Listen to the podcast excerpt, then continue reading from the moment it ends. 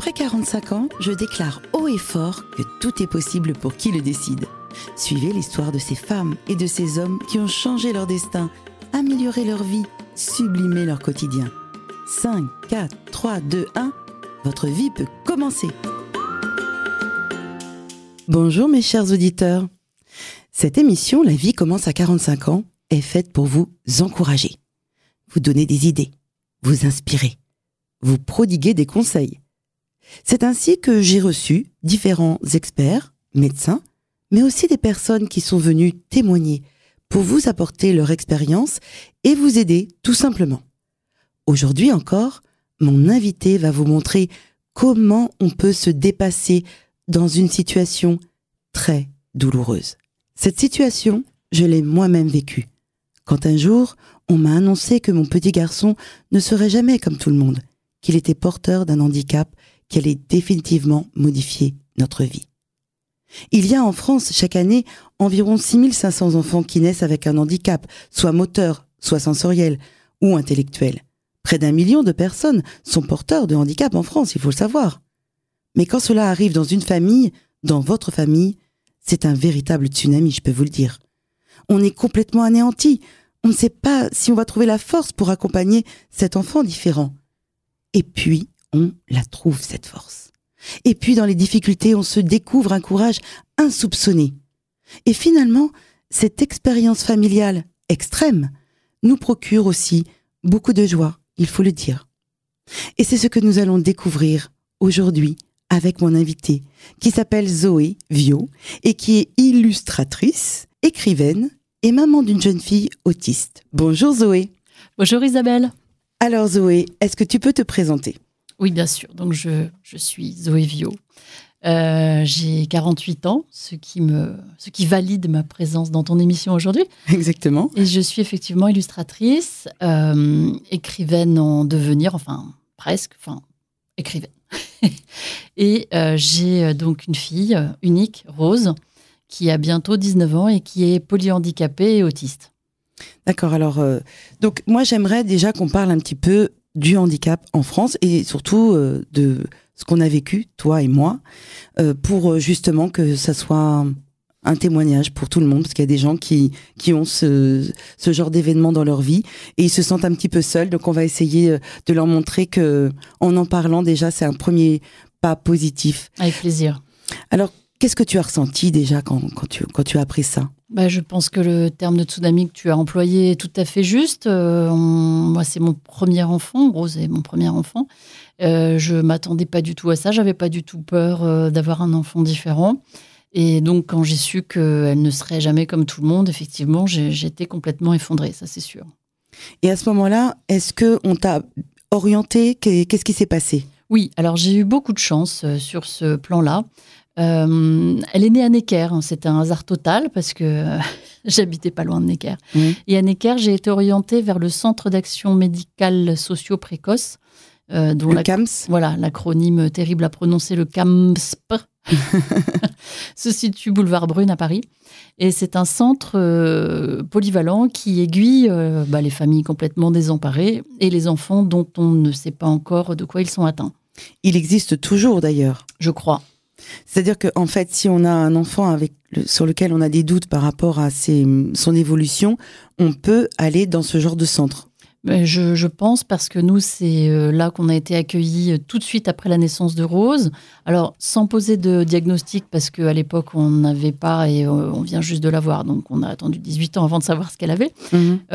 on a quand même été accueillis par une équipe pluridisciplinaire qui s'est occupée à la fois de notre mental, donc des psychologues pour soutenir les parents, et également une équipe médicale au top qui a suivi Rose et surtout qui l'a orientée vers une prise en charge adaptée très rapidement.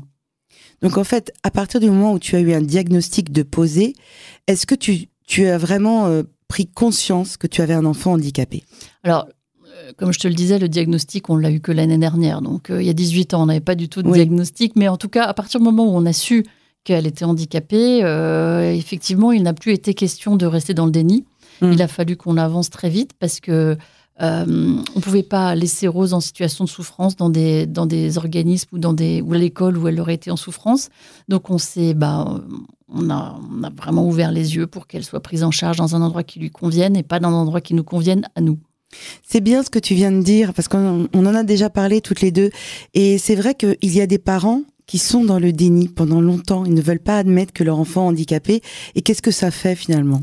Ben, Malheureusement, on l'est tous hein, dans le déni. Il faut, il faut bien le savoir au début. Et puis, euh, euh, malheureusement, ça change pas l'état de l'enfant et qu'à un moment, il faut, il faut accepter. Il faut accepter l'enfant qu'on a. Il faut accepter euh, la vie qu'on va avoir. Et je pense que la meilleure chance qu'on puisse leur donner, c'est justement de leur offrir une prise en charge adaptée. Et c'est pas facile de savoir au début quelle est cette prise en charge. Donc, autant écouter les, spécialistes qui nous le recommandent. Et donc, toi, en fait, une fois que le diagnostic a été posé, euh, c'est un bouleversement, tu m'as raconté dans ta vie, puisque je crois que tu divorces en plus. Oui, alors euh, effectivement, en plus du handicap de ma fille, euh, j'avais des problèmes conjugaux avec son père. Mais comme beaucoup de familles dans ces cas-là. Hein, malheureusement, c'est assez... Parce que moi aussi j'ai divorcé. Voilà. voilà. c'est assez courant malheureusement parce que déjà un enfant normal, c'est difficile de s'entendre sur les préceptes éducatifs. Alors un enfant handicapé qui va mal, c'est vraiment une explosion malheureusement qui, qui, ne tarde pas à se produire. Donc, il y a la euh, fatigue aussi, on ne dort pas souvent. Voilà, voilà. Nerveusement. C'est très dur. Mais les choses sont allées beaucoup mieux euh, depuis que j'ai divorcé. Mhm. Parce qu'au lieu d'avoir euh, l'enfant et le père à gérer, je n'ai plus que l'enfant. Ça s'est mieux passé. Et, et j'ai pris le taureau par les cornes pour euh, emménager, euh, donc seule avec elle, euh, juste en face de l'institut qu'on m'avait recommandé pour elle. Alors ça, je trouve ça formidable. Ça, vraiment, c'est à noter. C'est-à-dire que toi, tu n'as pas attendu que les pouvoirs publics s'adaptent à toi, mais en fin de compte, tu as été proactive. Tu as décidé de, trouver un appartement en face d'un centre. Comme ça, ça te simplifiait la vie. Bah oui, mais c'est surtout ça que je cherchais à me simplifier la vie. Ma vie, est déjà très très compliquée avec cet enfant handicapé, il n'était pas question en plus que, je me mette des trajets ou voilà, des, contraintes terribles euh, dans, ma, dans, mon quotidien. Donc vraiment, j'ai fait tout ce que je pouvais pour aller au plus simple. Moi, je, vois que tu es proactive, que tu es organisée. Tu m'as dit que tu t'organisais souvent un an à l'avance, c'est ça? Ah bah oui, bah oui. Mais comme tous les parents divorcés et comme tous les parents d'enfants handicapés, alors moi j'ai la double culture. Oui, d'accord. et j'ai effectivement euh, un, planning euh, qui est entièrement constitué un an à l'avance. On n'a pas le choix entre les rendez-vous médicaux à Necker euh, qui nous sont donnés un an à l'avance. les week-ends un peu de, répit et, et l'organisation militaire que réclame le handicap, c'est vite vu, hein. sinon ça devient n'importe quoi. Finalement, ça t'a apporté, enfin, tu as réussi à intégrer ta fille dans ta vie et qu'est-ce qui s'est passé aussi pour que tu puisses l'intégrer dans ta vie? Professionnellement, je parle. Alors, j'ai aussi pris la décision radicale euh, de m'installer à mon compte. Alors, j'ai eu la chance de pouvoir le faire parce que j'ai fait une école d'art graphique, euh, donc qui m'a formée au métier du design et l'illustration. Donc, à ce moment-là, je me suis dit, mais je peux pas avoir un travail salarié, je peux pas avoir des horaires, je peux pas avoir euh, des charrettes et des contraintes. Il faut absolument que je puisse m'organiser. Donc j'ai quitté mon emploi salarié et je me suis installée à mon compte comme illustratrice. Mhm. Alors au début c'était un peu effrayant parce que effectivement ça, ça, il faut attendre le client un peu et, que, et, en, et, en vivre. Mais assez rapidement j'ai trouvé un agent et mon agent m'a trouvé du travail. Et donc les missions se sont enchaînées et entre plusieurs missions, je peux gérer les rendez-vous médicaux et je suis libre de mon temps pour organiser euh, ma vie exactement comme ça m'arrange. Voilà, c'est-à-dire que tu ne t'es pas laissé complètement abattre par ce tsunami. Tu, tu as décidé euh, de t'installer en face du centre et ensuite de trouver un travail adapté aussi bien à ta situation. Mais oui, parce que le meilleur service que je peux rendre à ma fille, c'est d'aller bien. Euh, tu sais, c'est comme dans les avions, on nous dit mettez d'abord votre masque euh, d'oxygène avant de vous occuper de celui des enfants. Bah là, c'est pareil des, parents qui vont pas bien, euh, c'est forcément des enfants qui trinquent. Donc je me suis dit, il faut que moi, ma vie soit en ordre de bataille pour que je sois la plus efficace possible pour gérer euh, une vie correcte à ma fille. Oui, mais tu as très très bien fait. Et après ça, finalement, il t'est arrivé une très jolie chose dans ta vie, c'est-à-dire que tu as retrouvé l'amour. Oui, bah c'est voilà, c'est aussi ce que je voulais dire à tes auditeurs aujourd'hui, c'est Mm. qu'il n'y a pas que de la malchance dans la vie. Après, euh, la roue tourne. Oui. Et j'ai effectivement retrouvé euh, un super chéri, un super chéri que je connaissais avant euh, comme ami, qui m'avait dit tu retrouveras jamais personne avec un enfant handicapé, ma pauvre, quelle galère. Et puis, Incroyable. et puis finalement, il s'est rendu compte qu'on était fait l'un pour l'autre. Donc euh, j'ai eu, euh, voilà, enfin un coup de pouce du destin pour retrouver l'amour. Mais c'est une très jolie histoire, hein. ça, ça fait rêver un petit peu, quoi. Euh, Parce qu'on se dit, oh bah si je divorce, je ne retrouverai jamais quelqu'un après 45 ans. Et toi, tu as retrouvé quelqu'un en plus et avec un enfant handicapé. Donc euh, ça prouve que c'est possible. Mais c'est est parce que je suis très très très très belle. Exactement. Non, je plaisante évidemment que euh, on retrouve toujours l'amour euh, quand on est bien dans ses baskets et qu'on est disposé à, à réouvrir son cœur. Qu'est-ce que tu dessinais pour gagner ta vie? Et oui, illustratrice, euh, ça veut dire beaucoup et on ne sait pas trop quoi. Alors, euh, je me distingue des euh, illustrateurs de, de, de jeunesse. Mhm. Je ne travaille pas du tout pour l'édition, je ne travaille pas du tout pour la presse, je suis illustratrice de publicité. C'est-à-dire que je réponds à des commandes de la part des entreprises pour faire des, passer des messages euh, illustrés euh, en communication interne. Donc c'est assez précis. Et donc je dessine beaucoup de gens en costume euh, en train de faire des réunions. D'accord, tu fais de l'institutionnel. Exactement, beaucoup de- d'institutionnels, de, communication interne. Bon, j'adore ça parce que je, je dois euh, complètement faire passer des, des messages pas toujours très fun avec mes images qui complètement dédramatisent et, et amusent les publics auxquels elles sont destinées. Mais il me semble qu'après, tu as eu une idée, c'est de commencer un blog. Oui, alors voilà, donc comme je dessinais beaucoup de choses assez sérieuses, euh, j'ai eu envie de m'amuser et j'ai eu surtout envie de dédramatiser pardon, le, handicap de Rose. Je me suis dit que tant qu'à dessiner, je pouvais euh, faire des petites chroniques illustrées sur un blog qui serait assez séparé de mon travail pour raconter euh, à tout le monde euh, mon quotidien, euh, parfois rigolo, parfois lourd, parfois pas marrant du tout, euh, avec ma fille, mais de façon humoristique. Oui, tu as un ton un petit peu à la Bretéchère, j'avoue, c'est- très, c'est un peu caustique même, Ah oui, mais c'est drôle. Et puis alors, tu, tu mets les pieds dans le plat, euh, au moins les gens qui ont des enfants handicapés, ils s'y retrouvent complètement. Ah bah écoute, ça je sais pas, il y en a peut-être qui sont choqués par la façon dont je parle de nos enfants, mais Ah non, pas du tout. Moi, j'ai adoré. Oui, bah voilà, j'avais envie de mettre les pieds dans le plat, comme tu dis, et de, de raconter les choses en vrai, euh, en Mm. dehors d'un discours mièvre ou, euh, ou victimaire, parce que j'ai pas envie de d'être euh, qu'on plaigne en fait. J'ai envie de montrer que la vie continue. Mais c'est ce, qui, c'est ce que tu as fait finalement.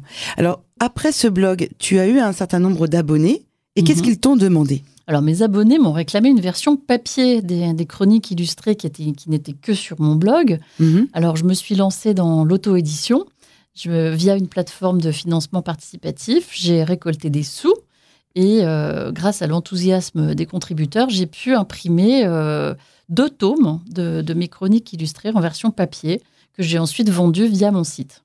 Mais D'ailleurs, c'est ce que je vois. euh, Enfin, tu me les as offerts très gentiment. Ça s'appelle Métro Boulot Gogo.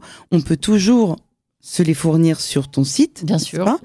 Et effectivement, euh, c'est- c'est euh, c'est vraiment drôlissime. Euh, euh, tu parles de tous les sujets, mais pas que. En fait, euh, tu parles aussi de, de- des personnages que tu rencontres dans ta vie de tous les jours. Oui, oui, oui. Je parle aussi de mes clients. Je parle aussi euh, de, euh, de tout ce que je rencontre un peu dans, dans, la, dans la vie, à Paris ou ailleurs. Euh, Je, je m'amuse beaucoup à caricaturer, bon, principalement moi, je vous rassure, mais aussi beaucoup de situations un peu drôlatiques du quotidien. Oui, en tous les cas, c'est vraiment très très amusant et je vous encourage à vous les fournir ou à les offrir si euh, d'ailleurs tu feras une dédicace si on si Bien on sûr. passe par euh, et et qu'on écrit la vie commence à 45 ans. Tout à fait. Si vous me les commandez sur mon site internet euh, zoéillustratrice.com, je, je ferai une dédicace à tous ceux qui euh, auront la gentillesse de les acheter. Alors après ça, ça se termine pas là ton histoire parce qu'en fait, tu es illustratrice, tu t'es auto publiée, mais en fait, il y a quelqu'un qui va te euh, repérer. Mais oui, les, les coups de bol continuent après la, la- la malchance initiale. Euh, parmi les abonnés de, de- de mon blog, il y a euh, une éditrice qui a le même prénom que moi, Zoé, qui repère. euh, C'est pas courant. Non. qui, qui repère mes chroniques et qui m'appelle et me dit écoute voilà tes illustrations très bien mais euh, moi ce qui m'intéresse dans ton histoire c'est euh, le récit qui va avec. D'accord. Et donc elle te demande d'écrire un livre. Voilà, elle me, elle me commande un roman et ce roman sort en 2020. Il s'appelle Rue des Boulets. C'est une autofiction qui est directement inspirée des chroniques du blog. Et là, cette expérience de roman me plaît tellement que j'en ai écrit un deuxième. Et donc ça, c'est le dernier livre que tu as publié récemment, Mm. hein, qui s'appelle La forêt des troncés. La forêt de Troncet, tout à fait, qui Voilà. est ce, ce massif euh, assez méconnu euh, du centre de la France, mais qui me tient vraiment à cœur. Car, euh, entre-temps, euh, Necker m'appelle pour me dire qu'ils ont trouvé l'anomalie génétique de Rose. Mhm. Je me lance dans la généalogie et je trouve euh, une foule de personnages dont j'ignorais l'existence, familiaux bien sûr, de, de ma, né- de ma généalogie à moi, qui vivent dans ce coin-là. Et là, c'était parti, j'étais mordu. Alors, ce qui est hallucinant, c'est que moi, j'adore la généalogie aussi, et que je passe des soirées complètes, même des nuits, à faire de la généalogie. C'est une drogue. J'adore. Et en fait, euh, dans une partie de ma famille, eh bien, il y a euh, des gens qui sont du même coin que toi. Eh ben, on euh, est je- cousines. Ouais, je trouve ça incroyable. Donc, lorsque tu as fait cette généalogie, tu as rencontré des personnages et tu as eu envie d'écrire sur eux, c'est ça? Exactement. J'ai alors la forêt de Troncet, contrairement à Rue des Boulets, est une vraie fiction, c'est-à-dire que je me suis inspirée d'histoires euh, familiales, mais euh, j'ai j'ai eu envie de me frotter à une vraie intrigue, à une vraie fiction pour sortir un peu, euh, euh, voilà, de ma vie, euh, mon histoire, euh, le handicap de ma fille, etc. Donc là, Mhm. j'ai vraiment tenté euh, de construire une intrigue à part entière. Euh, qui se déroule en grande partie dans, cette forêt que je vous invite à visiter, qui est vraiment absolument magnifique. Écoute, c'est un très joli parcours que tu nous as raconté, c'est-à-dire que tu as un drame immense qui t'arrive et finalement, tu es très proactive, tu, tu divorces, tu prends un appartement toute seule, tu re-rencontres un amoureux, euh, tu vis aussi une, vie de famille recomposée, hein, faut pas l'oublier. Hein. Donc, euh, tu es une famille, une femme organisée, positive et il t'est arrivé derrière plein de choses euh, formidables qui t'épanouissent complètement. Tout à fait. Et je dirais même que c'est grâce à Rose, c'est grâce au handicap de ma fille euh, que tout ça m'est arrivé. Je pense que sinon j'aurais été euh, une femme lambda, sans cette expérience incroyable de vie qui a tout bouleversé, mais qui a été fort bénéfique. C'est un petit peu la même chose qui m'est arrivé. Mais oui. J'ai eu un blog, La vie commence à 45 Et ans, voilà. et maintenant j'ai une émission radio grâce à ça. Et ben voilà. Et c'est aussi grâce à- au fait que j'ai eu un enfant handicapé. On se retrouve encore euh, là-dessus. Le dernier mot, qu'est-ce que tu pourrais dire à nos auditeurs euh, Euh, j'ai surtout envie de parler euh, euh, aux parents de- d'enfants handicapés. J'ai envie de vous dire, parlez-en, sortez de chez vous, emmenez vos enfants, euh, faites-les connaître, euh, montrez-les. Euh, Il y avait une époque où on cachait beaucoup les enfants handicapés parce qu'on avait un peu honte de leur manie, de leur toc, euh, euh, du fait qu'ils crient en public et qu'ils font un peu n'importe quoi. Et ben c'est pas grave. En fait, voilà, nos, deux histoires, à Isabelle et à moi, prouvent que au contraire, il faut, sortir. Et l'inclusion, c'est ça. C'est vraiment les intégrer dans, la vie normale et, ne pas se, brider. Ça ne fait que améliorer la situation. Merci beaucoup, en tous les cas, Zoé, pour cette jolie histoire. Euh, la semaine prochaine, je recevrai un autre euh, invité pour euh, alors un sujet complètement différent. C'est un médecin, c'est un dentiste qui va nous parler du sourire et de l'importance de faire attention à ses dents après 45 ans. Merci pour votre fidélité. À la semaine prochaine.